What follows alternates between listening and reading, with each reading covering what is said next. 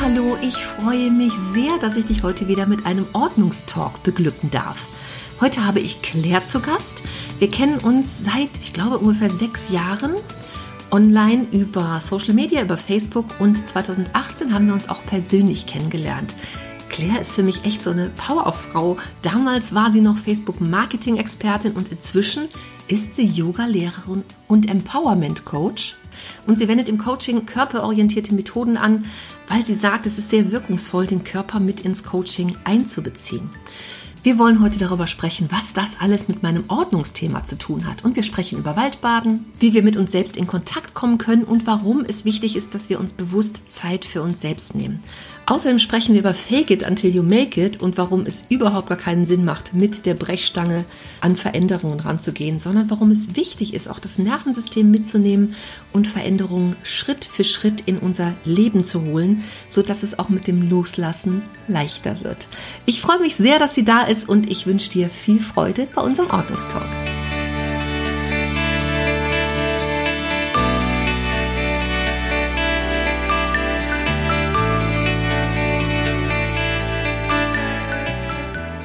Ich habe heute Claire zu Gast und liebe Claire, vielleicht magst du dich kurz vorstellen. Ich finde das so schön, dass du hier bist und dass wir jetzt miteinander sprechen. Erzähl doch einfach mal, was du von dir erzählen magst. Ja, Hallöchen. Erstmal danke, dass ich hier sein darf in deinem Podcast.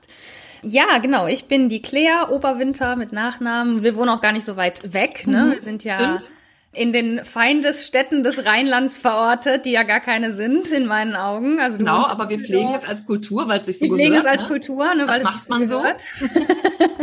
genau, du kommst ja aus Düsseldorf, ich komme aus Köln. Und ja, ich bin Yogalehrerin und Empowerment Coach. Also ich verknüpfe Yoga mit Coaching und ja, wende im Coaching auch körperorientierte Methoden an, weil ich das einfach unfassbar wirkungsvoll und hilfreich finde, den Körper mit in den, ins Coaching einzubeziehen. Das ist jetzt so die ganz kurze, knappe Variante. Und was ist die längere? Ich finde das gerade schon total spannend. Coaching und Yoga. Hä? Und dann noch das Ordnungsthema. Wie passt das für dich zusammen? Genau.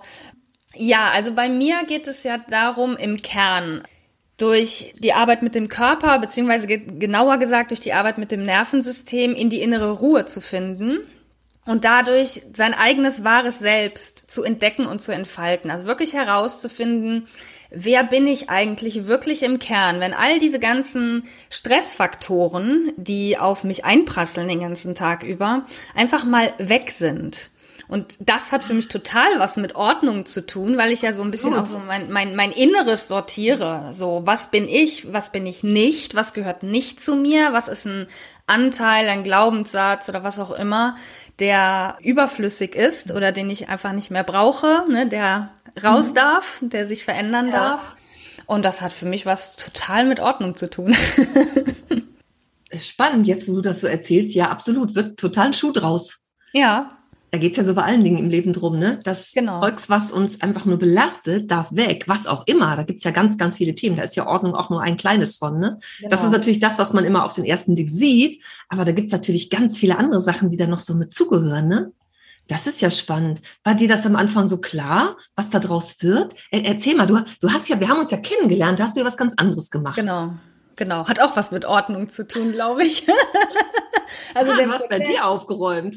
Ähm, genau, ich habe in mir aufgeräumt. Ja, genau. Ich hab, wir haben uns ja kennengelernt. Da war ich damals noch Facebook Marketing. Beraterin, Expertin, Spezialistin, egal wie du es jetzt bezeichnest, auf jeden Fall war mein Thema Facebook. Das muss, für, also für mich, ich, 2000, 17 auf jeden Fall ja. gewesen sein. Ja, ich weiß, dass genau. ich dir da irgendwie deiner Community war und ich dir, dir gefolgt bin. Genau. Vielleicht auch 2016 schon und kennengelernt haben ja. wir uns dann im Frühjahr 2018 persönlich. Das kann gut sein, dass das schon da war. Ich habe mich 2016 selbstständig gemacht und damals war das schon mein Thema. Also von daher irgendwann genau in diesem Zeitraum äh, sind wir aufeinander gestoßen und haben uns dann genau, wie wir eben im Vorgespräch kurz gesagt haben oder festgestellt haben, 2018 persönlich dann mal kennengelernt, also offline. Und ja, das war so damals mein Thema. Und spannenderweise war 2018 auch das so entscheidende Jahr, sage ich jetzt mal, für die ganze Veränderung, die im Business passiert ist. Weil ich nämlich im März 2017 eine Yogalehrerausbildung angefangen habe. Das war damals aus purem Interesse. Also wirklich, ich hatte jahrelang schon äh, Yoga praktiziert und ich wollte einfach mehr verstehen, was steckt hinter Yoga, was ist so die Philosophie, was ist die Geschichte auch dahinter, mhm. ne? wie wird der Mensch gesehen im Yoga, warum bewirkt es so viel, ne? weil ich habe ja immer gemerkt, wie es mir danach ging und ich wollte einfach viel, viel mehr verstehen, was passiert ja. so alles. Und ich hatte gar nicht die Intention, damit überhaupt irgendwas zu machen. Das ist ja oft so bei Leuten, die irgendeine Weiterbildung machen, die so auf Persönlichkeitsentwicklung geht. Das höre ich immer wieder auch von Leuten, die eine Coaching-Ausbildung oder so gemacht haben. Ah, ich mache das nur für mich und am Ende wollen die das genau. alle machen. Und das war meine auch, wo ich gedacht habe, nee, das ist, also das, das hat für mich, für mich so viel bewirkt. Genau. Ihr so viel gemacht, ne? Wie das dahinter immer so in die Arbeit mit einfließt, also das wusste ich auch vorher nicht. Nee, eben. Und ähm, die Intention ja. am Anfang ist ja ganz oft eher so, ich mache das mal für mich, um ein Thema besser zu verstehen genau. oder so, oder weil es mich einfach interessiert. Und so war das für mich auch. Und äh, wie gesagt, März 2017 ging das los. Und nach, ja, im Prinzip ziemlich genau zum Jahreswechsel 2018 habe ich so gemerkt, wie sich in mir ganz viel verändert hat. Also ich spürte, mhm. irgendwas ist da im Busch. Die Yogalehrerausbildung wirkte irgendwie in mir ganz besonders. Ich, wie gesagt, ich kann das schlecht greifbar machen, weil es einfach so ein, ja. nur so ein diffuses Gefühl war von, es verändert sich gerade extrem was. Und es hat sich unter anderem darin auch geäußert, dass ich immer weniger Lust hatte, über dieses Facebook-Thema überhaupt zu sprechen. Mhm. Also dass ich merkte, dass es mich eher sogar nervt, darüber zu sprechen. Und mir dachte, ja, wie soll ich denn ein Business weiterführen, wenn das, wenn mein Hauptthema mich eigentlich nur noch nervt? Also das passt ja nicht zusammen. Mhm. Ja gut, sowas kommt ja auch immer schleichend, ne? Das fängt ja, ja, irgendwie an, dass du vielleicht, weiß ich nicht, in irgendeinem Call sitzt oder irgendwie eine, denkt, oh, oder dir schwer fällt, irgendeinen Beitrag zu schreiben oder irgendwie sowas, genau. ne? Das schleicht sich ja auch so ein. Das war bei dir wahrscheinlich auch nicht auf Knopfdruck, sondern Nein. so ein irgendwann so, hm, also erstmal merkt man, hm, macht jetzt nicht so mehr Spaß, aber bis man da auch was draus macht für sich selber, ne? Und dann so, ja. ah, sollte ich mal näher hingucken. Das dauert ja auch, ne? Ja, und vor allen Dingen sich die Erlaubnis zu geben, dann ja. daraus auch die Veränderung hervorzubringen. Also bei mir war das, wie gesagt, Anfang 2018 habe ich gespürt, irgendwas verändert sich und erst im Herbst des gleichen Jahres habe ich mich getraut, mit was Neuem rauszugehen. Also es hat im Prinzip ein Dreivierteljahr gedauert, bis ich, bis dieser Prozess, naja, nicht abgeschlossen war, aber bis ich mir überhaupt die Erlaubnis gegeben habe, ja, ich darf aber auch jetzt mhm. das alte Thema so ganz langsam beenden und mir was Neues daraus bauen mit den, mit den neuen Dingen, die dazukommen. Und äh, ja, das war auch nicht so gerade so ganz ein ganz einfacher Prozess. also da durfte auch ich halt viel in mir aufräumen und viel machen. Also ich benutze da, das wird immer auch gerne genommen, dieses Bild. Das hatte ich irgendwann mal im Kopf.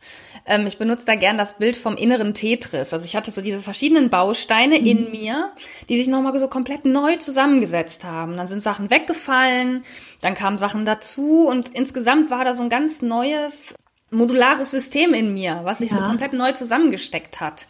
Und ja, wie gesagt, das war ein Prozess von mehreren Monaten, überhaupt dahin zu kommen, zu sagen, ich mache jetzt definitiv was Neues. Ich baue was Neues auf und lasse das Alte ganz, ganz langsam Stück für Stück gehen. Hattest du am Anfang auch die Idee, das parallel zu machen? Ja. Oder so beides zur Hälfte? Teilzeit das eine, Teilzeit das andere? Also klar war für mich, dass dieses Facebook-Thema auf Dauer gehen darf. Mhm. Aber für mich war auch klar, ich mache jetzt nicht den absolut radikalen Schnitt. Also im Sinne von, von einem Tag auf den anderen lasse ich alles stehen und liegen für, Face, ja. für dieses Facebook-Thema und mache nur noch das Neue es war für mich von Anfang an klar, ich mache eine Zeit lang auch noch das Alte, mhm. weil es hing ja durchaus auch noch der eine oder andere Auftrag oder Kooperation ja. mit dran und so. Das konnte und wollte ich nicht von jetzt auf gleich fallen lassen. Mir war aber klar, also maximal zwei Jahre möchte ich das noch machen, weil ähm, ich da schon gemerkt habe, also auf Dauer macht mich das dann echt mhm. unglücklich. Und ich wollte es dann immer so, sag mal so Stück für Stück weniger werden lassen, so dass es so ein Stück weit natürlich ausläuft. Und so in etwa war es auch. Ja. Also so in etwa hat sich das auch bewahrheitet, nur, nur wesentlich früher. Also ich habe Ende 2019 diesen Zweig komplett eingestampft. Mhm. Genau. Ende 2019, ja, war ja doch noch einiges an Zeit dann, ja. Ja, genau. Ja, und in der Zeit hatte ich auch noch, wie gesagt, äh, Aufträge und Kunden, mhm. weil ich da teilweise betreut habe. Und das war auch okay. Also es war jetzt nicht, dass, dass ich äh, deswegen gestorben wäre oder so. Ne? So aber, schlimm war es jetzt nicht. Nee, aber als es dann vorbei war, war ich schon froh, dass das nicht mehr so mein Thema ist und ich dann niemanden mehr beraten muss. Und dass das nicht mehr ja. so im Vordergrund steht. Ja, ja, die Sachen, die noch laufen, fertig machen, klar, aber je mehr das neue Thema natürlich auch hochkommt, umso, ja, umso mehr Raum braucht es ja auch, ne? Ja, dann wird genau. das andere automatisch dann weniger, ne? Ja, genau. Wie hast du damit angefangen? Also wie war das, wie war da so dein Start? Mm, inwiefern das wie? Also das äh, kannst du die Frage etwas genauer. Du wusstest, du willst damit irgendwas machen mhm. mit der Yoga-Ausbildung. War dir schnell klar, was? Oder warst du auch so, also unordentlich im Inneren? Ja, also ich will damit was machen. Was mache ich jetzt damit? Ja. Also war dir dein Weg da so klar oder hast du irgendwas ausprobiert oder so? Oder wie hat sich dann so ergeben zu dem, was du jetzt heute machst? Ja, auch das, das war natürlich ein Prozess, der bis heute andauert und der, glaube ich, nie abgeschlossen sein wird. Also, nee, also wirklich 100% klar, was ich machen will, war ich, war ich nicht. Ich wusste, was ich wusste ist, ich möchte Yoga auf jeden Fall in Teilen unterrichten. Mir war aber, also wo ich absolute Klarheit drüber hatte, ist, ich will nicht Vollzeit-Yoga-Lehrerin werden. Ich will keine Yogalehrerin sein, die von Studio zu Studio tingelt und für 30 ja. Euro für eine Doppelstunde Unterricht gibt und da gerade mal so mit Hängen und Würgen ihr Leben bestreiten kann. Ähm, also nach dem Ausschlussprinzip. Du wusstest schon mal, was du nicht willst. Genau, ich wusste das schon mal, was ich nicht will. Ne? Mhm. Und ich habe im Sommer 2018 meinen ersten eigenen Yogakurs auf die Beine gestellt, also hier vor Ort in Köln. Mhm. Und einfach nur erstmal, um auch ein bisschen Unterrichtspraxis ja. zu sammeln. Und genau, und für mich war aber klar, dass ich so mehr im Coaching-Bereich machen möchte, weil ich hatte so ein, so ein Kompaktmodul systemisches Coaching gemacht. Damals eigentlich noch ursprünglich für mein Facebook-Business. Das war ja. genau in die, ich glaube, das war auch 2018, da ist so viel passiert, unglaublich.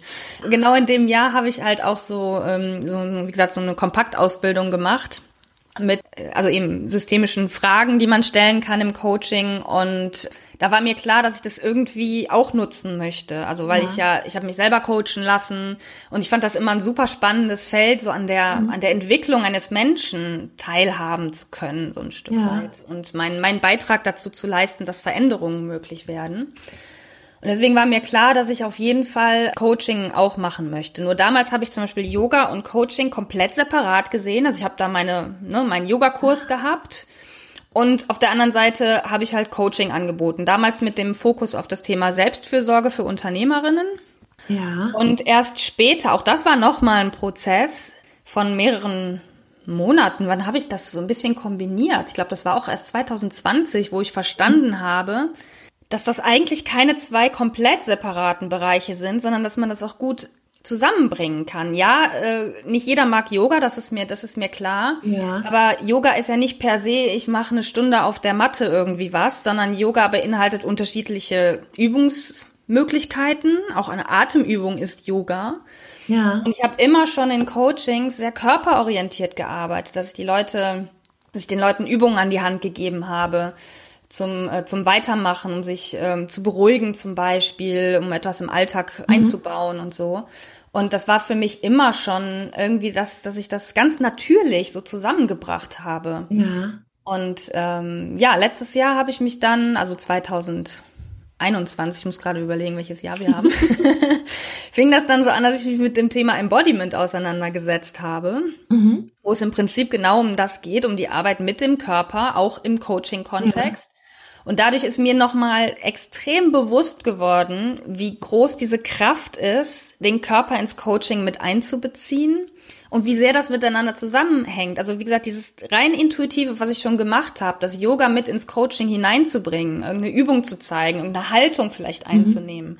Das, was ich intuitiv gemacht hatte, hatte für mich auf einmal irgendwie einen, einen Namen, Embodiment da, da fügte sich jetzt dann für mich nochmal so viel zusammen und jetzt mache ich gerade nochmal eine weitere Ausbildung in dem Bereich, wo wir uns im Prinzip fast ausschließlich mit dem, oder ja, ja doch kann man sagen, fast ausschließlich mit dem Nervensystem befassen.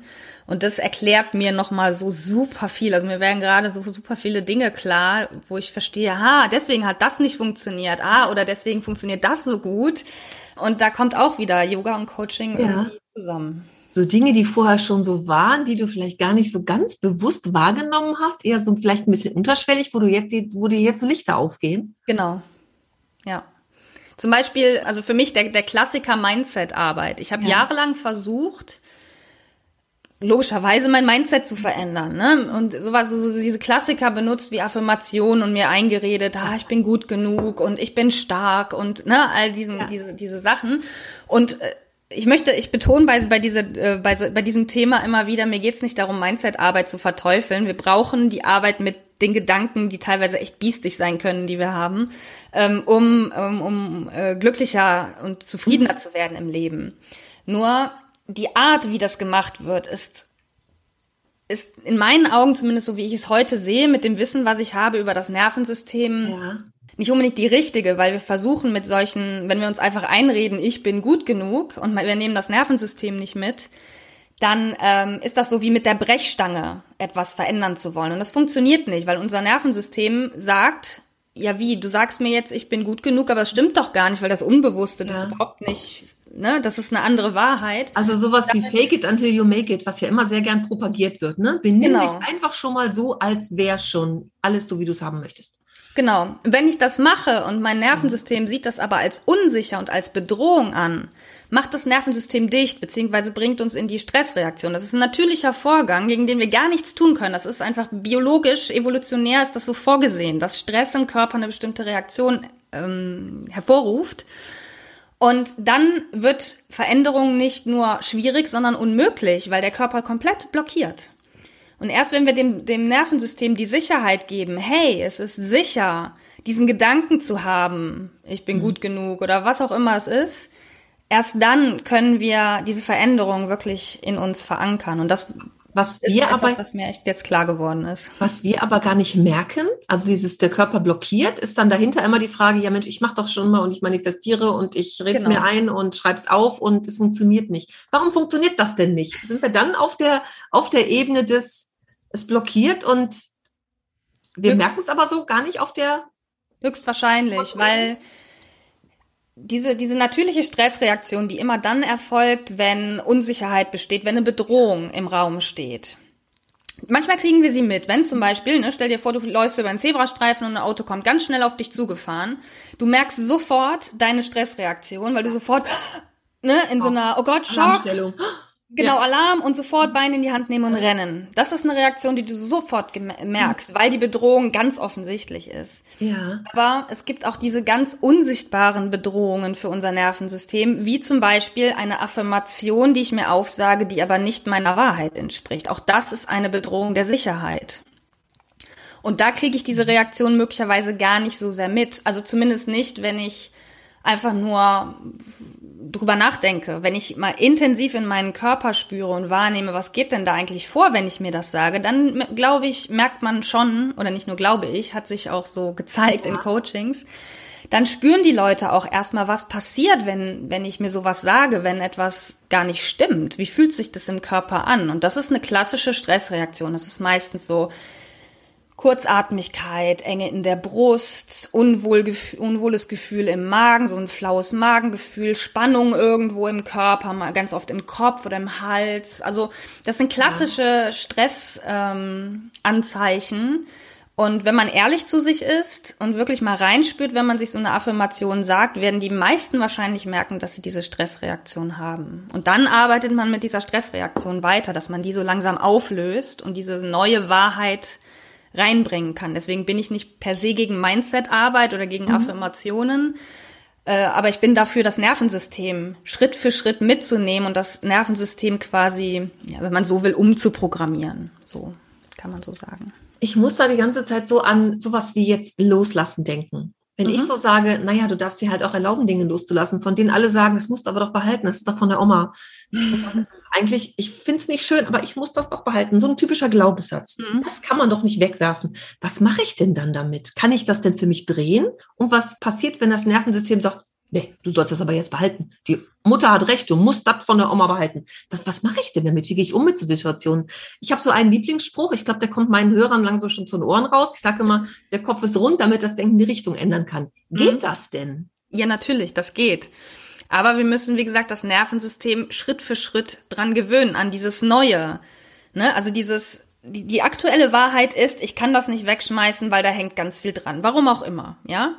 Ja. Die neue Wahrheit soll sein, das muss weg, das darf weg, das brauche ich nicht mehr. Und mhm. genau, es geht darum, das Nervensystem so mitzunehmen, dass diese, dass quasi so eine Brücke geschlagen wird zu dem Neuen und man Schritt für Schritt für Schritt vorgeht. Also nicht brechstangenmäßig, also ne, geh jetzt sofort in einem Sprung über diese Brücke, sondern wir bauen die Brücke Stück für Stück auf und irgendwann kommt man dahin. Das ist vielleicht ein längerer Prozess, mhm. aber es ist nachhaltiger, weil es eben dem, dem Nervensystem die Sicherheit bietet, die es braucht, um diesen, diese Schritte gehen zu können. Und irgendwann ist dieses Loslassen von ganz alleine möglich, weil das nicht mehr unsicher ist, das zu tun. Weil das Nervensystem weiß, aha, wenn ich das jetzt wegschmeiße, passiert gar nichts.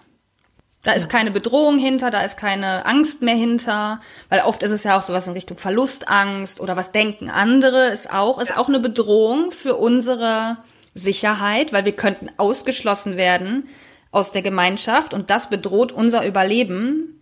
Und das ist eben eine Bedrohung fürs Nervensystem. Und wenn ich diesen Mechanismus so Stück für Stück aufweiche, dann ist auch diese, diese Veränderung möglich. Und ähm, was dann passiert, vielleicht, indem ich das schrittweise mache, ich bin ja ein großer Fan davon, sich zu erlauben, es muss gar nicht alles weg. Es genau. darf auch ganz viel bleiben, aber das eben ja. schrittweise.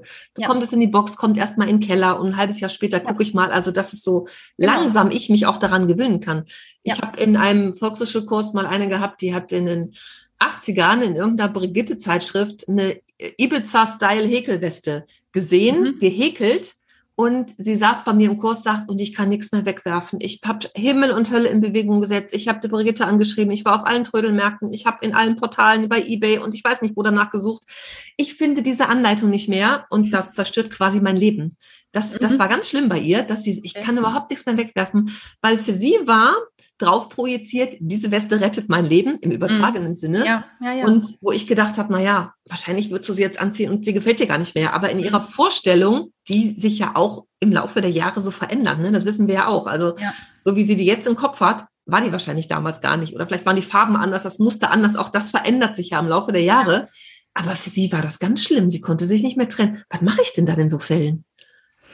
Ja, das Beste ist erstmal den Leuten das zu erlauben, dass es so ist. Also einfach, weil die Sache auch Widerstand bringt Stress ins Nervensystem. Sobald ja. wir mit einer Sache im Widerstand sind, hast du den gleichen Stress, wie wenn ein Auto auf dich zurast, ja? Ja. Das Wichtigste ist, das, das anzuerkennen. Ja, es ist so. Aber es darf so sein. Es ist für den Moment mhm. okay, mhm. dass es so ist. Und von ja. dort geht man dann weiter und löst das eben Stück für Stück auf, indem man eine neue Wahrheit etabliert. Wie man das jetzt genau macht, das ist einfach sehr prozessabhängig und auch individuell ähm, beim, beim, beim Coachie. Aber das ist erstmal so die, die absolute Grundlage ist, es darf so sein. Wenn das für dich gerade deine Wahrheit ist, ist das deine Wahrheit. Lass sie deine Wahrheit sein.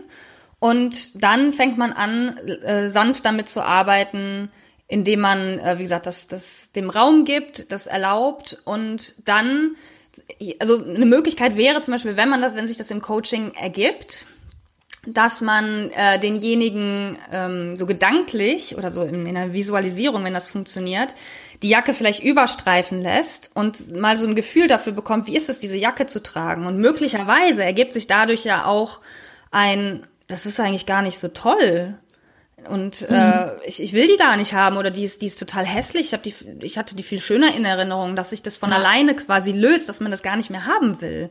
So, also das, das hängt aber sehr vom Prozess ab, aber es ist so ein mögliches Vorgehen, wie man da, da dran gehen kann. Ich habe da gerade so eine Kundin vor Augen, die ähm, ganz vollen Kleiderschrank bis oben hin und Sachen drei- und vierfach auf den Bügeln hängen gehabt, ne? Und dann steht sie da und sagt, oh, das will ich aber alles, das trage ich alles noch. Und, ne? und ich dann sage, anziehen. Also bei mir wird dann die Sachen angezogen. Ne? Und auch so ein Kostüm, damit, das war ihr Abschluss, Abschlussfeierkostüm im Abitur, und das war über 30 Jahre her. Und sagt, nein, das passt noch. Es passte auch tatsächlich noch. Ich habe ihr gesagt, anziehen, ja? Ihr musst du das anziehen. Und dann steht die vor dem Spiegel und lacht sich kaputt, weil der Bläser so eine Schulterpolster hat, ja, so richtig die dicken Dinger, die es damals gab in den 80ern. Und der Rock war so eine, ich, bis zur halben Wade so eine Länge. Es passt ihr tatsächlich noch. Also das ist ja schon mal faszinierend, ne? Dass ja, das stimmt. Mhm. Und das Ende vom Lied war dann, der Bläser durfte gehen. Mhm. Und den Rock hat sie sich so auf aktuelle Knielänge kürzen lassen, so wie sie es ja. gerne trägt. Und für sie war das auch immer so dieses, das gehört zusammen. Sie hatte ganz viele Kostüme und so beruflich musste sie so Dinger tragen und inzwischen aber gar nicht mehr so. Die waren aber noch da und immer so zusammen. Das war ein Kostüm, es gehörte für sie zusammen. Mhm. Aber dieser Gedanke, das kann ich auch getrennt nutzen vielleicht. Und da bleibt das eine, das muss gar nicht alles weg. Das eine bleibt und das andere nicht. Das war dann so, das war für sie echt so ein Aha-Erlebnis. Das habe ich äh, öfter mal so diese Dinge eben zu, zu trennen. Das ist ja. gedanklich oft so verknüpft und das so auseinanderzunehmen. Das ist vielleicht ein gutes Beispiel für Schritt für Schritt das zu genau. machen und das Nervensystem mitzunehmen. Genau. Und es wäre genauso okay gewesen, wenn sie gesagt hätte, ja, ich sehe, der Blazer passt nicht mehr, aber ich kann ihn im Moment trotzdem nicht wegschmeißen. Mhm. Dann hättest du ihr diese Möglichkeit gelassen und sie hätte wahrscheinlich im Laufe der Zeit den immer ja. wieder anprobiert und irgendwann selber das festgestellt, das ist doch totaler Quatsch, dass ich den habe. Ja. Der steht mir nicht mehr, der ist blöd, der sieht doof aus, weg damit. Genau. Weil dann die Sicherheit da ist für das Nervensystem, jetzt kann ich das tun. Ja. Aber als sie das, also für sie war das ganz schnell klar, als sie, die hat, die hat so gelacht vor dem Spiegel. Ja, ist doch super. Aber auch, wie ne, war also, ihr das aber, sofort klar, ne? Das Ding kann weg, also sonst, ja. ne? Aber, aber wie gesagt, selbst wenn es nicht so ist, beides ist okay. Ja. Sofort etwas entsorgen, weil man merkt, nee, ach, ich hatte eine andere Vorstellung. Mhm. Dann ist diese Sicherheit im Nervensystem schon da. Wenn die noch nicht da ja. ist, dann genauso das, das lassen. Und es wird, glaube ich, bei jedem, also mal angenommen, du hast jemanden, der wirklich seinen Kleiderschrank ausmisten will und der ist mhm. Und ich glaube, selbst der ängstlichste Mensch wird zumindest ein paar Dinge entsorgen können, direkt beim ersten Mal, weil er merkt, das ist eigentlich Quatsch. Und wenn du es genauso machst mit ja. diesem, zieh es an, probier es aus und fühl rein, wie es sich für dich anfühlt. Genau. Und wenn dann zehn Prozent der Sachen gehen, ist ja auch schon mal ein Gewinn. Ja, klar, ja, ja.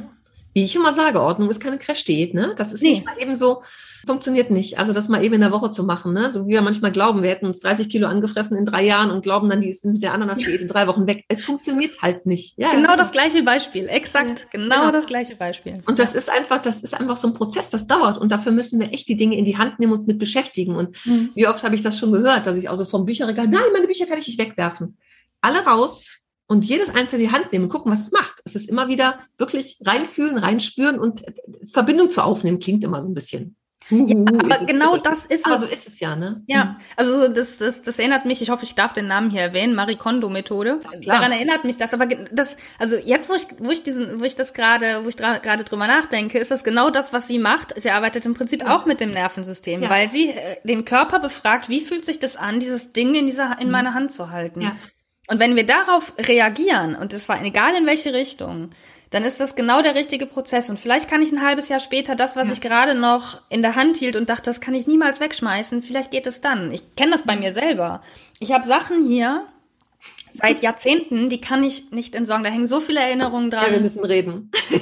Ja, aber ich habe, nee, müssen wir nicht. Ich habe so viel entsorgt in meinem Leben. Aber es gibt so ein paar, wo ich echt dran hänge, wo ich mir das aber auch erlaube, dass sie da sein dürfen. Mhm. Und dann gibt es zum Beispiel so, so Bücher, die sind eine gewisse Zeit in meinem, mhm. in meinem Haus. Und irgendwann kommt der Punkt, wo ich merke, so, und die dürfen jetzt gehen weil ich sie nicht mehr brauche. Ja. Eine Zeit lang konnte ich die nicht weggeben oder wegtun. Und irgendwann kommt der Punkt, wo ich wieder so einen Rappel kriege und mir denke, es muss aufgeräumt werden, es muss weniger Kram hier sein. Und dann, dann so, ach Buch, oh ja, vor einem halben Jahr konnte ich dich noch nicht wegtun, ja, aber jetzt, jetzt schon, jetzt brauche ich dich nicht mehr. Ich lese dich eh nicht nochmal, wie ich das vorhatte ja. oder so. Aber das ist ein, das ist ein Prozess. Und wenn ich mir vor einem halben Jahr gesagt hätte oder wenn ich mich gezwungen hätte, dieses Buch wegzutun, wäre das nicht so gut gewesen, weil ne, das wieder Stress erzeugt hätte. Genau. Und deswegen wirklich dieses behutsame Vorgehen und erlauben, dass manche Dinge vielleicht einfach da sein und da bleiben dürfen erstmal, das ist genau der richtige Weg. Ja. Das sagt man ja auch bei, bei Messis. Ich bin bei Facebook in so einer Gruppe für Messi, vom Messi-Syndrom Betroffene oder Angehörige, weil ich mhm. gedacht habe, ich will halt mal verstehen, was da so los ist, ne? wie das so ist. Aber und dann kommt immer wieder das Thema hier, so die Serien, die wir im Fernsehen so kennen, wo dann irgendwie die Entrümpler kommen und dann mit so einem Psychologen dabei mal sehr vorgewarnt wird, aber es gibt tatsächlich eine Gruppe, welche die da auch schon mitgemacht haben. Mhm. Und das ist ja, das ist ja alles wegnehmen in kürzester Zeit. Und ja. dass das dann nach einem Jahr wieder genauso ist, ist ja, ja nicht verwunderlich, ne? Ja, ja, weil das so viel unglaublichen Stress erzeugt. Ja, genau, ja, ja. Wo dann der Körper wieder dicht macht, ne? Ich ja. finde das total spannend. Ja, es ist auch ein spannendes Thema. Diese, Nervensystemgeschichte. Ja, es ist also ich ich lerne gerade durch diese Ausbildung auch so unfassbar viel und eben mhm. mir wird so vieles klar, warum so manche Dinge einfach ja. nicht funktionieren. Eben wenn wir gegen gegen unser Nervensystem handeln und das Nervensystem sagt, nee, nee, aber das ist hier eine Bedrohung meiner meiner Existenz, ich push mal dagegen, da kannst du so viel Mindset-Arbeit machen, wie du willst, kannst du dir ja. fünfmal, fünf Milliarden mal einreden, ich muss das loslassen. Das funktioniert nicht, sondern das ist wirklich ein langsamer, gradueller Prozess, wo wir immer wieder dafür sorgen müssen, dass das Nervensystem in Sicherheit ist. Und aus der Sicherheit heraus lassen sich ganz andere Dinge tun, als aus diesem Überlebensmodus, wo es wirklich nur darum geht, ja. wo, wie kann ich am besten überleben? Da geht es nicht um Logik oder irgendwas, sondern nur, wie kann ich meine Existenz am besten sichern? So und ähm, das sind zwei komplett unterschiedliche Zustände und die müssen wir kennen, um zu verstehen, wie wir ja. ticken. Und dafür brauchen wir Zeit, Zeit mit uns, ja. ne? Ja. In der Alltagshetze, wenn wir uns ständig ablenken mit irgendwelchen Dingen, funktioniert ja. nicht, ne? Genau. Und deswegen, also mein Zugang zu mir selbst war tatsächlich Yoga. Also ich, mhm. ähm, ich bin ja voll die Yoga-Tante. Das, äh, das äh, ist Wie lange machst du schon Yoga? Ähm, seit, äh, also seit 2013 regelmäßig, 2012 ja. habe ich meinen ersten Kurs gemacht. Also im Prinzip kannst du sagen, seit zehn Jahren, so ganz grob. Und für mich hat das wirklich viele Veränderungen mit sich gebracht, weil, und jetzt verstehe ich auch warum, ja. weil Yoga auch auf das Nervensystem geht, also den Entspannungsnerv aktiviert und dadurch hat man diese, diese totale Ruhe danach. Aber wir brauchen Zeit im Alltag, ähm, um genau das hinzukriegen, dieses Spüren nach innen, auch was macht das ja. mit mir, ne? wenn ich einen Gegenstand in der Hand halte, der mir etwas bedeutet und den ich, wo ich überlege, will ich den weggeben oder nicht, dann diese Fähigkeit zu haben, in mich zu spüren, die, die ist trainierbar. Nur, ja. wie du selber sagst, ist im Alltag ähm, geht es oft unter. Wir stehen eh immer unter Dauerstress, aber umso wichtiger ist es auch vielleicht mit so kleinen Regulationstechniken, ähm, ja immer wieder dieses Gespür für uns selbst zu bekommen und dann auch hineinspüren zu können, was fühlt sich für mich gerade richtig an und was nicht und dann diesen Schritt ja. zu gehen. Aktuell, ja. Spannend. Ja, total. das ist echt ein, ach, da, ich glaube, da könnte ich mal Jahre drüber reden, über dieses Thema. Ja, Ja, das ist auch so, wenn man sich einmal auf den Weg begibt. Ne? Also dieses ganze Thema, ich fasse es jetzt mal als Persönlichkeitsentwicklung zusammen, weil man es ja so auch als Schlagwort dann irgendwie kennt. Ne? Ja, ja, genau. Es ist ja so dieses einmal auf den Weg machen. Ne? Das ist hier mit dem, mit dem Aufräumthema. Also ja. Ich habe ja so eine Gruppe, die seit 2020 im Herbst zusammengefunden und die treffen sich immer noch regelmäßig. Die waren in einem Kurs dabei, die waren im zweiten Kurs dabei dann waren sie in der Membership dabei und die treffen sich immer noch miteinander. Es gibt jetzt Ende des Monats tatsächlich ein Live-Treffen und wir werden es alle am Bodensee sehen. Großartig. Und wenn ich die Entwicklung so sehe, wie die angefangen haben, ja, und auch so ganz schüchtern am Anfang, sind andere Menschen im Kurs und die kennen sich alle nicht und nichts mhm. zeigen und so. Gestern hat eine Teilnehmerin, ich habe gestern ein Webinar gemacht und hat äh, erzählt, sie hat über 500 Kilo Papier rausgeschmissen. Okay, wow. ist eine Lehrerin, die haben tendenziell viel, aber 500 Kilo, das muss man sich das mal Das ist echt viel. Aber, ja, und das aber in einem Zeitraum von anderthalb Jahren. Mhm. Sich auch diese Zeit zu geben und das ist, das ist wirklich so ein auf die Reise machen, ne? Ja. Was da im Hintergrund ja alles so passiert und entwickelt, das ist ja, das finde ich immer so sehr spannend ja, der Wunsch nach Aufräumen ist da, aber was da mhm. alles so hinten dran hängt und ja. die Familie macht nicht mit und es ist immer gern und ich bin alleine und so. Mach die Scheuklappen zu, mach deins, guck, was für dich passiert und die Familie wird irgendwann kleine Dinge mitmachen. Das passiert mhm. unweigerlich. Und was auch so in der eigenen Entwicklung passiert, dass plötzlich Raum frei ist für den Jobwechsel, ja. für einen Partner, für ich wollte schon lange umziehen, plötzlich kommt die Wohnung auf dem Silbertablett. Mhm. Das ganz spannend und das ist bei dem Thema ja auch so. Man muss halt einmal mutig sein, Mut tut gut, sich ganz mutig auf den Weg machen und sagen, ey, da will ich schon lange was machen und auch das Ordnungsthema beschäftigt mich schon lange. Aber mutig sein und auch offen für die Dinge, die dann kommen, kommen können. Ne? Die können ja überhaupt erst kommen, wenn ich sage, okay, ich, ich mache jetzt einfach mal. Ich springe jetzt mal bei meinen Schatten. Aber gut, das muss ich anfangen, ob das Nervensystem das schon will oder nicht. Aber damit einfach mal anfangen, sagen, ich genau. habe ein Ziel vor Augen. Ich will das jetzt echt angehen. Und genau, also der, die Initialzündung ist genau. definitiv, ja. ich will so nicht weiterleben, wie ich gerade lebe. Genau. Ja, Aber diesen wichtig. Punkt ne, erreichen wir alle in Bezug auf ein bestimmtes Thema eigentlich so gut wie immer. Also ja. ne, jeder, der irgendein Schmerzthema hat, sei es genau. Ordnung, sei es egal was anderes, mhm. Gesundheit oder ich meine, hängt ja auch wieder alles miteinander zusammen, aber ähm, ne, vielleicht hat einer explizit Rückenschmerz und sagt, okay, ich bin an einem Punkt, ich kann es nicht mehr ertragen. Und dann machen sich die Leute auf den Weg, um nach Lösungen zu suchen. Und das ist der, der wichtigste Schritt. Ja, das, auch das braucht Mut und da mhm. ne, Nervensystem hin oder her, diesen Schritt müssen wir, müssen wir ein Stück weit gehen, da müssen wir äh, auch mal ein bisschen über unseren Schatten treten. Aber ab dann ist es einfach auch ein Prozess, das muss man sich immer wieder bewusst machen, dass es nicht so ein so, ich mache das jetzt einmal und dann ist das Thema mhm. völlig erledigt, genau. habe das Problem mit der Wurzel rausgezogen. Ah, ah, das ist mhm. in meinen Augen sogar ein lebenslanges Ding, dann immer, immer weiter mhm. zu gehen und immer mehr aufzuräumen in seinem Leben, ja. in allen Bereichen, Ernährung, äh, mhm. äh, wie gesagt, die Ordnung zu Hause, innere Themen, alles andere, also überall Ordnung zu schaffen. Ernährung gab es beim Kurs letztes Jahr auch. Da hat irgendeine so, so, so einen Online-Kurs gemacht und dann fingen andere damit an und dann purzelten plötzlich die Kilos. Also ist auch ganz spannend. Ja. ja, auch das ist ja oft so, ne, dass man eigentlich abnehmen will und wenn man anfängt, Ordnung zu schaffen, plötzlich denkt, oh, guck mal, da löst sich ja auch da was. Ne? Das sind ja. so Themen, die ineinander verwoben sind, die einem am Anfang gar nicht klar sind. Und das ist das, das ist das sehr Spannende. Ja, ja, ich, ich, ich erkenne das auch immer wieder so bei mir, was ich so also wenn ich so auf meine letzten zehn Jahre zurückblicke, und das ist eigentlich im Prinzip auch der Zeitraum, wie gesagt, seit ich mit Yoga angefangen habe, dadurch ist echt viel passiert. Ich habe meine Ernährung komplett verändert und zwar ohne Zwang, also ohne irgendwie Diät oder irgendwas, sondern einfach nur, weil ich, weil ich angefangen habe zu spüren, was tut mir eigentlich gut zu essen und was tut mir überhaupt nicht gut. Und was will ich, was will ich mhm. meinem Körper zuführen und was möchte ich lieber reduzieren oder ganz ab, ganz ja. weglassen und so. Aber auch ja, in anderen Bereichen, also ne, generell mehr, mehr Körpergefühl und, und ein gesunderes Gefühl mhm. für mich zu haben und aus eigenem Antrieb heraus mich zu bewegen, Yoga zu machen. Also ich, ich muss mich zum Beispiel nicht mehr zum Yoga prügeln, weil ich genau weiß, entweder, also es gibt auch Tage, wo ich kein Yoga mache, da, da meditiere ich zum Beispiel, das ist ja auch Yoga. Aber ich muss mich dazu nicht mehr prügeln. Mhm weil es zu einem Bestandteil meines Lebens geworden ist, weil es für mich nicht mehr mit einem Zwang verbunden ist, sondern wirklich mit einem, oh, ich kann das für mich tun. Das ist für mich ja. eine, eine, eine Wohltat, das tun zu dürfen. So. Und ja. das sind so die Dinge, die sich auch verändern. Ich muss mich dann zu gewissen Dingen einfach nicht mehr zwingen, weil ich weiß, dass sie mir gut tun und sie freiwillig gerne mhm. mache. Ja. Das ist auch das, was viele Menschen dann erleben. Dann ist dieser, dieser, dieser Zwang weg. Oh, ich muss das jeden Tag tun, jeden Tag mindestens so und so viel. Und so, wenn man das auch flexibel angeht und vielleicht auch sich mehr erlaubt, auch mal einen Tag nicht, ne, seine, seine neue Routine zu machen.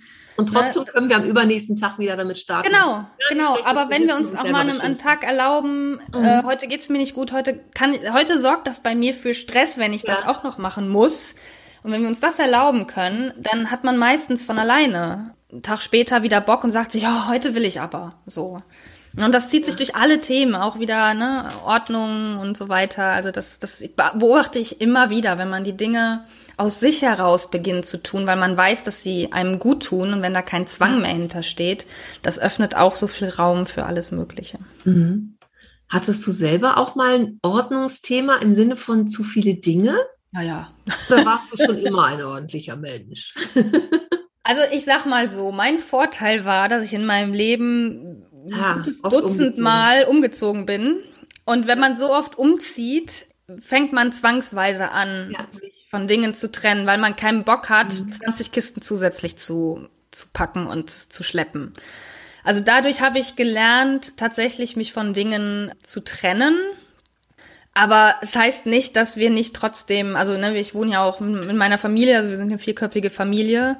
Und es gibt immer wieder Punkte, wo ich denke, ey, wir haben so viel Kram hier zu Hause, es muss mal wieder weniger werden. Also es ist jetzt nicht so, dass das immer alles fein ist oder ich bin auch kein Minimalist. Ne? Mhm. Also es gibt, wie gesagt, auch Dinge, die habe ich seit 30 Jahren und die möchte ich nicht ja. weggeben, weil da Erinnerungen dran hängen, auch mhm. wenn die, die, ich die anders ausleben könnte, aber ich, ja. trotzdem müssen sie da bleiben. ähm, aber ähm, ich bin jetzt kein Minimalist. Mhm. Nur ich krieg immer wieder so alle, also ein, zwei Mal im Jahr spätestens kriege ich so einen Rappel von, es ist einfach zu viel, es ist zu viel, es ist zu viel, es muss Dinge raus. Und dann bin ich froh, wenn ich wieder Klamotten aussortieren kann oder wieder gesagt, wieder so, so eine Buchrunde mache, okay, welche Bücher können jetzt weg? Ja. Oder im Keller, was hat sich da schon wieder angesammelt und so. Ne? Also so bestimmte Ecken, wo es, wo es einfach dann zu viel wird. Und äh, da bin ich dann immer, also ich, ich fühle mich danach immer total erleichtert, weil ich denke, boah, cool, wir haben wieder, ja. weiß ich nicht, so zwei Müllsäcke voll irgendwie ja. entweder verteilt oder wir haben was für eine, in die Flohmarktkiste gepackt und so und werden die Dinge langsam wieder los. Mhm. So, ne? Also es ist ja, halt immer so, es sammelt sich immer mit der Zeit dann trotzdem. Ja, das ist ja so, das kommt ja auch immer wieder ins Haus. Also, ne, da sind wir wieder bei Marie Kondo, mach's einmal und richtig und da musst du nie wieder aufräumen. Nein, das ist ja nicht nee, so. Das also ist ja das Leben und bei, ne, vier Personen und Kindern, da kommen einfach Sachen ins Haus, da kannst du nichts dran machen. Ja. Bei mir kommen einfach Sachen ins Haus. Ich bin auch keine Minimalistin, also Wobei ich ja schon finde, Minimalisten sind schon die Menschen, die nur noch Dinge haben, die sie benutzen und die sie lieben. Mhm. Das können auch 500 Bücher sein. Mhm. Wenn ich die alle mag, ist das auch schon eine Form von persönlichem Minimalismus, finde ich. Ja. Meine Definition davon, einfach weil ich weiß, was ich überhaupt habe. Wie viele Menschen haben die und wissen ja gar nicht, was sie haben. Ne? Mhm. Das, das, doch, das, ja, ja. das würde ich behaupten, das weiß ich zum größten Ach, Teil. Du bist ja auch ein Minimalist. ähm, Minimalistin, apropos, ihr wart ja auf Weltreise, ne? Nee, nicht Weltreise, Neuseeland. Das war nur Neuseeland. Ihr wart nicht Weltreise. Dann habe ich es gerade falsch im Kopf. Aber ihr, ihr wart in Neuseeland, stimmt. Aber über mehrere Monate, ne? Ja, zweieinhalb. Also es waren elf Wochen insgesamt, ja. So kurz nur, habe ich irgendwie länger in Erinnerung. Ich habe so viele schöne Bilder von dir gesehen, ich dachte, es wäre mehr. Ja, das war auch, also gefühlt war es auch länger. Ach nee, Weltreise war Marit Alke war auf Welt, also nicht auf Weltreise, aber war ja ein Jahr raus, stimmt, genau. Genau, nee, bei uns waren es in Anführungsstrichen nur zweieinhalb ja. Monate, ja. Zweieinhalb Monate. Okay. Ist aber auch schon wieder drei Jahre her, also. Ach Mensch, jetzt Zeit für die nächste Reise. Ja, ja, gut, jetzt wo die Kinder in der Schule sind, ja, ja. haben das ja vor der, ähm, vor, vor der Schule ne? gemacht, genau in dem Jahr, wo die noch äh, in der Kita waren. Da war das natürlich einfacher. Also klar, auch heute geht es noch. Ne? Man, es gibt ja auch Beurlaubungsmöglichkeiten, so, aber es ist definitiv komplizierter und braucht ein bisschen mehr Planung und Aufwand und ähm, mhm. ist halt immer die Frage, wenn man sich den Stress antun. Im Moment bin ich ja. dann nicht unbedingt bereit zu. Und mein Mann muss ja auch irgendwie frei bekommen, ne? der ist ja auch fest angestellt und das ähm, ist nicht ist nicht mehr so einfach, wie es eben vor drei Jahren war, als wir die mhm. Reise gemacht haben. Hast du in der Zeit irgendwas vermisst? Also zweieinhalb Monate ist ja schon auch der Alltag mit drin. Mhm. Weißt du, bei drei Wochen finde ich, oder vier Wochen kann man sagen, ja, ist Urlaub, irgendwie ist noch anders. Aber das ist ja schon, ist ja schon ein längerer Zeitraum, mhm. wo man auch dann eng aufeinander hockt. Hast du irgendwelche Dinge vermisst? Und hast du danach gedacht, ich mache noch mal eine große Runde, ich brauche viel weniger? Oder war das gar nicht so ein nee, Thema? Das, doch, tatsächlich, als wir zurückgekommen sind, habe ich erstmal ausgemistet. Ah. Also, ich ähm, empfehle hier mit allen, geht einfach mal ein paar Monate auf Reisen. Ja, also bei mir ist es fast immer, wenn ich von einer Reise, die mich sehr beeindruckt hat, mhm. äh, wenn ich da zurückkomme, habe ich fast immer den Impuls, wieder was zu entsorgen. Ja. Also es ist fast immer so. Und vermisst habe ich vor Ort tatsächlich wenig Materielles. Es waren eher so ein paar äh, immaterielle Dinge, die ich vermisst habe. Zum Beispiel in Neuseeland ist es, ist es so, dass die Cafés schon um vier, fünf Uhr schließen und wir als Deutsche so um, naja, so drei, halb vier, vier Kaffeezeit, ne? Ja. Wir waren dann immer so kurz auf knapp und dann schlossen die alles schon so um uns herum und wir saßen dann noch okay. mit unserem Kaffee und das war, also ich, was ich vermisst habe, war eher sowas wie mal wieder gemütlich in einem Café bis 18 Uhr sitzen können. So, solche Sachen. Aber materielles, muss ich ehrlich gestehen, habe ich kaum vermisst, weil ich hatte die wichtigsten, die wirklich wichtigsten Sachen hatte ich dabei. Also ein paar Klamotten, auch gar nicht mhm. so viele, sondern sowas, ne, sowas praktisches, Outdoor-mäßiges mit ja. Merino-Wolle und sowas du fünf mhm. Tage tragen kannst und immer noch nicht stinkt. Ja. Ich hatte alles, was ich fürs Yoga brauchte dabei. Ich hatte mein, hier meinen E-Book-Reader dabei und konnte jederzeit irgendwelche Bücher ähm, ausleihen, auch online bei der Bibliothek noch und konnte dadurch ganz viel lesen. Also wir hatten nur das Nötigste dabei und es war eigentlich sogar mit die entspannteste Zeit überhaupt, eben weil wir nicht so wirklich viel mhm. Materielles dabei hatten und trotzdem alles da war. Und das war eine total schöne Erfahrung zu, zu wissen, mit was, wie wenig man eigentlich wirklich braucht. Mhm. Und das, wie gesagt, hat sich dann niedergeschlagen in, wir kamen zurück und ich glaube, noch in der gleichen Woche habe ich angefangen, hier Tabula Rasa zu machen und nochmal so ein paar Sachen auszusortieren. Und da kam, soweit ich mich erinnern kann, einiges äh, zusammen. So gerade auch Klamotten und so. Ja. Und ähm, ja, das war eine sehr, sehr schöne Erfahrung zu wissen, eigentlich brauche ich gar nicht so viel. Ja ja, weniger haben ist mehr sein. Ne? Gibt ja diesen Spruch, mhm. ne? Man liest ihn immer wieder mal, aber es ist tatsächlich so, ne? Also mehr sich mit sich beschäftigen, mehr Zeit für sich haben und einfach dieses Sein tatsächlich, ne? Ja. Also auch wenn wir uns auf die Spur kommen wollen, Natur ist ja immer ein gutes, ein gutes Mittel zum Zweck.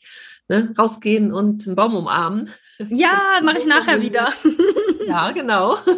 Also das sorgt natürlich, du wohnst ja auch, glaube ich, relativ im Grünen, ne? Da bist schnell, schnell also, draußen also, so. Und nicht, bei uns ist äh, das mehr, ne? Grundstück grenzt direkt an den Wald. Also oh, ich muss schön. nur ähm, drei Minuten gehen und bin mitten im Grünen. Zum Baum umarmen. Sehr schön. Ja. Ich habe auch einen Lieblingsbaum im Wald. Ah. Und den umarme ich immer, wenn ich da vorbeikomme. Sehr schön. Mhm. ja, aber dadurch kommen wir ja auch eher zu dem Kern dessen, was wir sind und was wir wollen, was wir uns wünschen. Ne? Ganz genau. Die Menschen machen sich da keine Gedanken drum, weil den ganzen Tag das Handy in Aktion ist oder irgendwelche, diese Serien. Also ich verstehe mal nicht, wieso Menschen Serien gucken. Aber es gibt ganz viele Seriengucker. Also ne, mhm. für mich ist das irgendwie, ich weiß ich auch nicht. Nee, bei mir ist das, oder bei mir und meinem Mann, wir gucken gerne, ähm, oder nicht, nicht alle Serien gucken wir zusammen, aber viele. Mhm. Ähm, oder die Serien, die wir gucken, ja. gucken wir meistens zusammen, besser so ausgedrückt. Mhm. Aber bei mir ist das tatsächlich ähm, oft so, wenn dann irgendwie eine neue Staffel von einer Lieblingsserie rauskommt, dann gucken wir die so Binge-Watching-mäßig, also wir versuchen genau. die dann zügig durchzugucken. Ja. Und dann merke ich aber auch, das reicht mir dann wieder, weil dann sind die Abende mhm. immer nur voll mit mhm. diese Serie gucken und es ist kein. Raum mehr für was anderes. So, und dann bin ich auch froh, wenn wir dann diese Staffel durchhaben und ich, wir, wir machen immer eine Pause nach sowas, immer, mhm. weil wir sagen, nee, jetzt haben wir drei Wochen lang so gut wie jeden freien Abend, den wir hatten, äh, was auch schon schwierig ist mit den ganzen Aktivitäten ja, und Kindern und, ne, also wir haben eh nicht viele Abende pro Woche, aber jeder, der sonst frei war, haben wir dann dafür genutzt, diese, diese Staffel zu gucken. Für diesen begrenzten Zeitraum finde ich das völlig okay, aber ja. ich könnte das nicht dauerhaft machen und immer nur das, weil das würde mich, das, genau, das würde mich von mir selbst abbringen und mich vom Spüren ja. abhalten. Wer, ne, also ich, ich liebe es auch, Zeit mit mir selbst zu verbringen. Und ich brauche das sogar, um, um, um aufzutanken und auch zu wissen, was geht eigentlich in mir vor. Weil ich merke inzwischen ganz deutlich, wenn irgendwas schief ist und ja. irgendwas mich belastet. Ich komme vielleicht nicht immer sofort drauf, was es ist. Darum geht's auch nicht. Aber ich spüre total schnell inzwischen. Schieflage. Mhm. Genau, da ist irgendwas in Schieflage. Und wenn ich dann das immer nur wegdränge, indem ich wochenlang Serien gucke oder mich anders, ich sag jetzt mal, zudröhne, ne, dann komme ich ja gar nicht in Kontakt mit dem, was da ist. Und dann ist es kein Wunder, wenn ich ne, vom Weg abkomme und irgendwann vielleicht gar nicht mehr weiß, wer bin ich denn eigentlich, wenn ich mir das nicht angucke, was in mir passiert. Und sowas wie Serien gucken ist eine Möglichkeit, sich, sich abzulenken. Auch da ist per se nichts gegen zu sagen, das darf mal sein, aber alles, was uns mhm. davon abhält, wirklich, wirklich mal tief zu schauen, ist auf Dauer natürlich keine Lösung. So, das kann man mal machen, das ist völlig in ja. Ordnung, aber es sollte nicht dazu führen, dass man dauerhaft in die Verdrängung geht und sagt, nee, ich will mir das alles gar nicht angucken, was da so passiert bei mir. Hast du eine Idee für die Menschen, die sagen, boah, eigentlich, ich habe noch viel zu viel Handy, viel zu viel Serien, aber ich, wo fange ich denn da an? Also wie mache ich mich auf den Weg? Ja, also der Weg fängt ja damit an, dass ich das wahrnehme, dass es mir zu viel ist. Das, da, das ist der erste Weg zur Besserung, ne? So genau, genau. Ich muss gestehen, ich habe auch eine leichte Sucht mit meinem Handy. Also es ist jetzt nicht so, als ob ich völlig ja, ich auch. gefeit bin. Ne?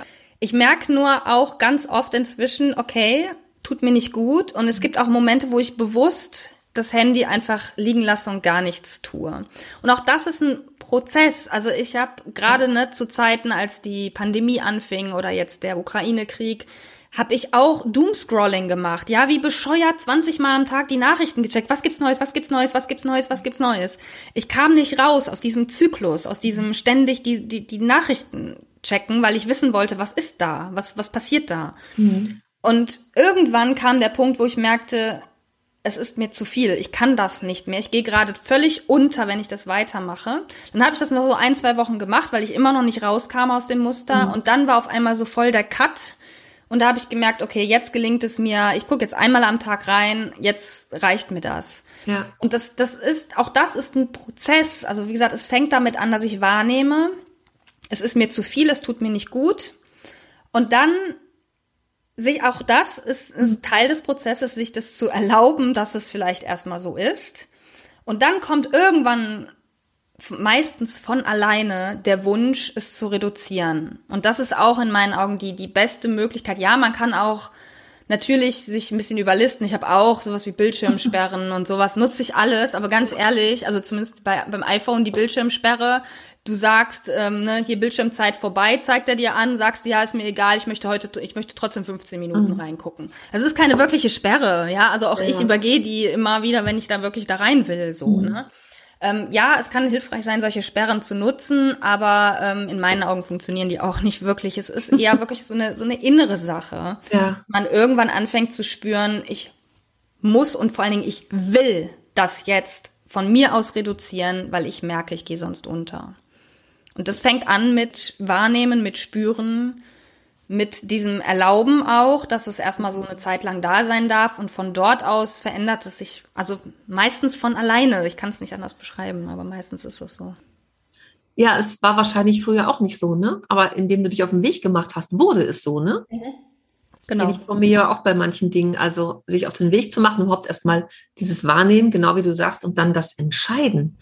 Also Moment, das, was ich da jetzt wahrnehme, das will ich so nicht. Dann weiß ich vielleicht manchmal immer noch nicht, was mache ich damit, wie, wie komme ich damit klar, was, wie sind die nächsten Schritte.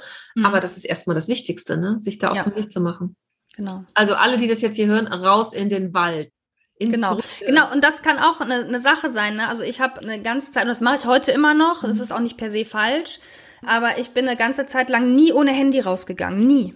Inzwischen gehe ich bewusst häufiger, nicht immer, aber häufiger ohne Handy raus in die Natur und bin einfach nur in der Natur. Es geht dann nicht mehr darum, zwischendurch Nachrichten zu checken, Podcasts zu hören oder irgendwas.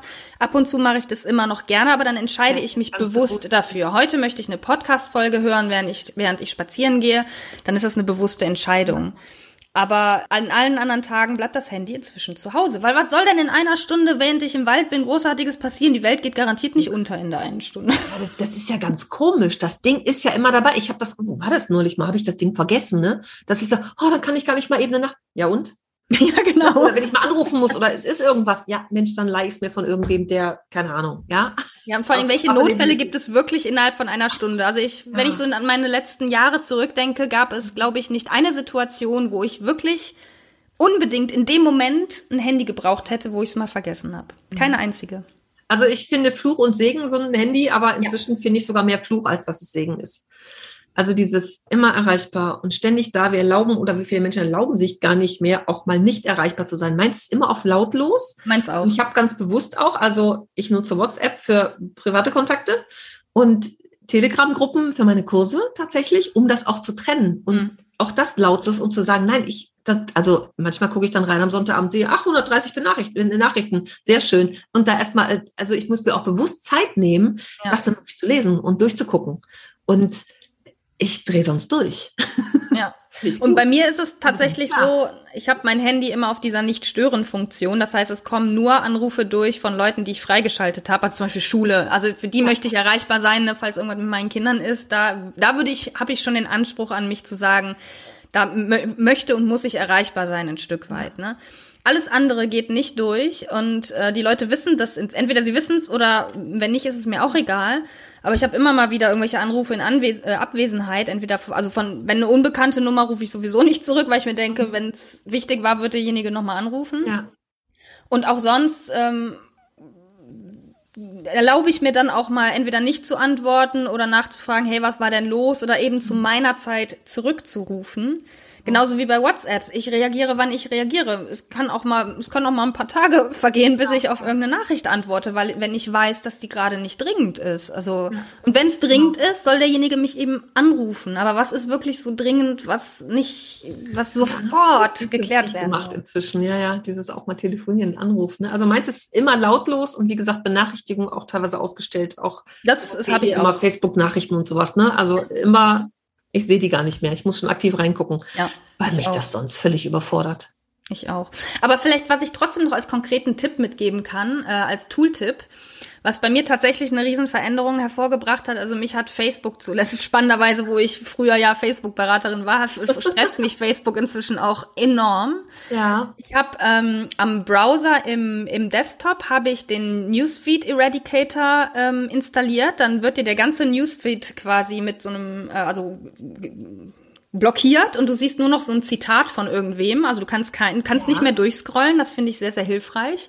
Das hat am Desktop bei mir dazu geführt, dass ich nur noch äh, gezielt reingehe und mal irgendwelche Benachrichtigungen durchgucke und so. Oder vielleicht mal in einer Gruppe, wo ich gezielt was nachgucken will. Das ist so ein Tool für, für den Desktop und äh, fürs Handy gibt es die App, zumindest für, für iPhone, ob sie für Android gibt, weiß ich nicht, die nennt sich OneSec, also One wie die Eins und Sec wie Second.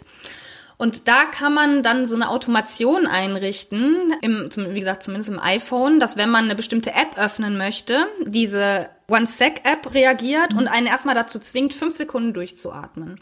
Und dann muss man eine Intention, ja, ja, und dann muss, dann, das kommt noch dazu, Stufe zwei ist, du musst eine Intention eingeben, weswegen du diese App jetzt öffnen möchtest. Also zum Beispiel bei Facebook, ich möchte gezielt was nachschauen oder ich möchte die Benachrichtigungen checken oder ich möchte gezielt was posten. Ja. Das heißt, ich muss eine Intention eingeben. Und das alleine sorgt schon für fünf bis zehn Sekunden einmal bewusst, warum will ich da jetzt mhm. überhaupt rein? Und ich habe mich tatsächlich das eine oder andere Mal dann schon dagegen entschieden, auf Facebook zu gehen dadurch.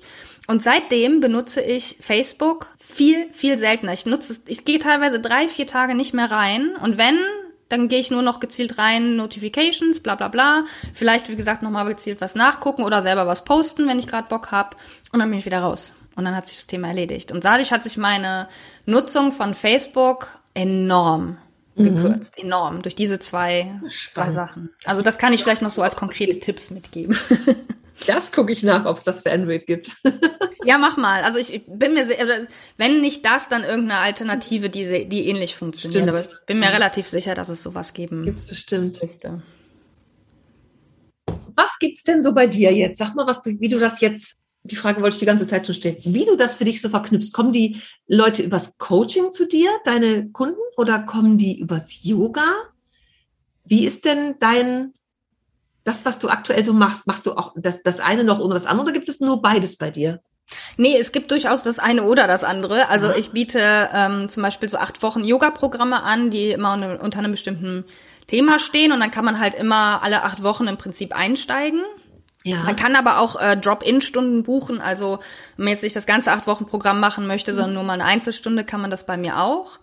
Aber klar, ich biete auch äh, Coaching an und ich mache jetzt mit den Leuten im Coaching keine Yogastunde, mhm. aber wie gesagt, auch da fließen Elemente aus dem Yoga durchaus mal rein oder zumindest die Kenntnis, was Yoga bewirkt oder auch hier wieder die Kenntnis über das Nervensystem ja. und warum eine Regulation des Nervensystems so wichtig ist. Und dann kann es durchaus mal sein, dass ich auch eine gezielte, gezielte Atemübung anleite oder, also das, die Coachings sind sowieso sehr, ich sage jetzt mal, meditativ vom Prozess her. Man arbeitet eigentlich mit geschlossenen Augen und, und es geht ja viel darum, in den Körper zu spüren, was passiert eigentlich in meinem Körper, wenn ich an ein bestimmtes Thema denke.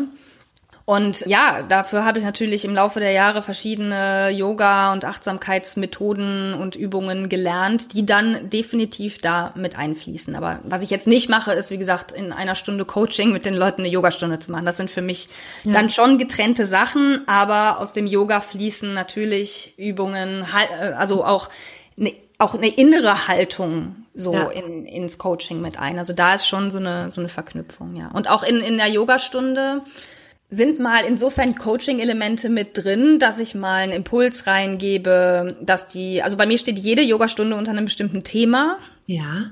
Und ähm, da gibt es immer etwas zu lernen über sich, über den Körper, über einen bestimmten Glaubenssatz, den ich vielleicht habe, also da, da sind immer auch so Coaching-Elemente wie Fragen, Impulse, Konzentration auf ein bestimmtes Mantra oder so mhm. mit drin, so dass sich auch dadurch etwas äh, verändern kann und shiften kann vielleicht in der Yogastunde.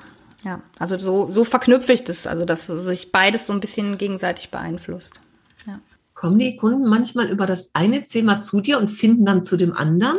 Ja durchaus. Also sowohl ja. auf der einen als auch auf der anderen Seite, ja. Also ich, ich habe auch Kundinnen, die, ich sag jetzt mal, nur fürs Yoga mhm. bei mir sind und das ist für mich genauso okay wie umgekehrt. Ich, für mich ja. ist auch okay, zum Beispiel, wenn jemand bei mir im 1 zu 1 Coaching ist, der bekommt automatisch Zugang zu meinem Yogakurs. Also das ist dann quasi bei mir mit drin. Mhm. Es ist aber natürlich kein Muss. Ne? Also wenn jemand mit Yoga nicht so viel anfangen kann oder auch mit der Art, wie ich unterrichte, das kann ja auch sein.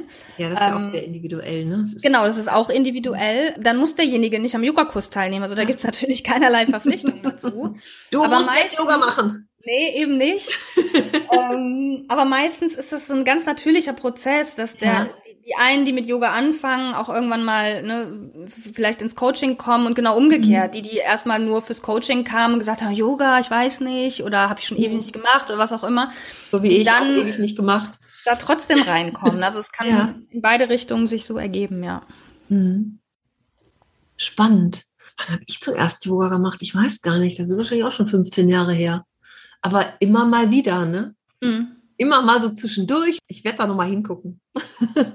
Ja, und, und, habe ich ja, als ich, ich habe ja so eine, eine, vor drei Jahren meine rheumatische Erkrankung, mich ja Alter, da konnte ich ja nichts mehr. Ich konnte nicht mehr mehr Sonnengruß machen. Ich kann auch immer noch nicht wieder auf den Fersen sitzen oder so. Ne? Das sind so Sachen, die einfach nicht gehen.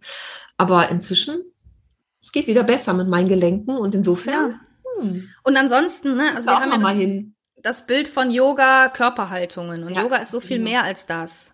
Also man kann Yoga machen, indem man meditiert, man kann Yoga machen, indem man Atemübungen Genau. macht. Also Yoga hat so viele Elemente, die sich normalerweise in einer, ich sag jetzt mal klassischen Yogastunde alle wiederfinden, wie Atemübungen, Meditationsphasen, Mhm. Ja. ähm, Mantras und so weiter.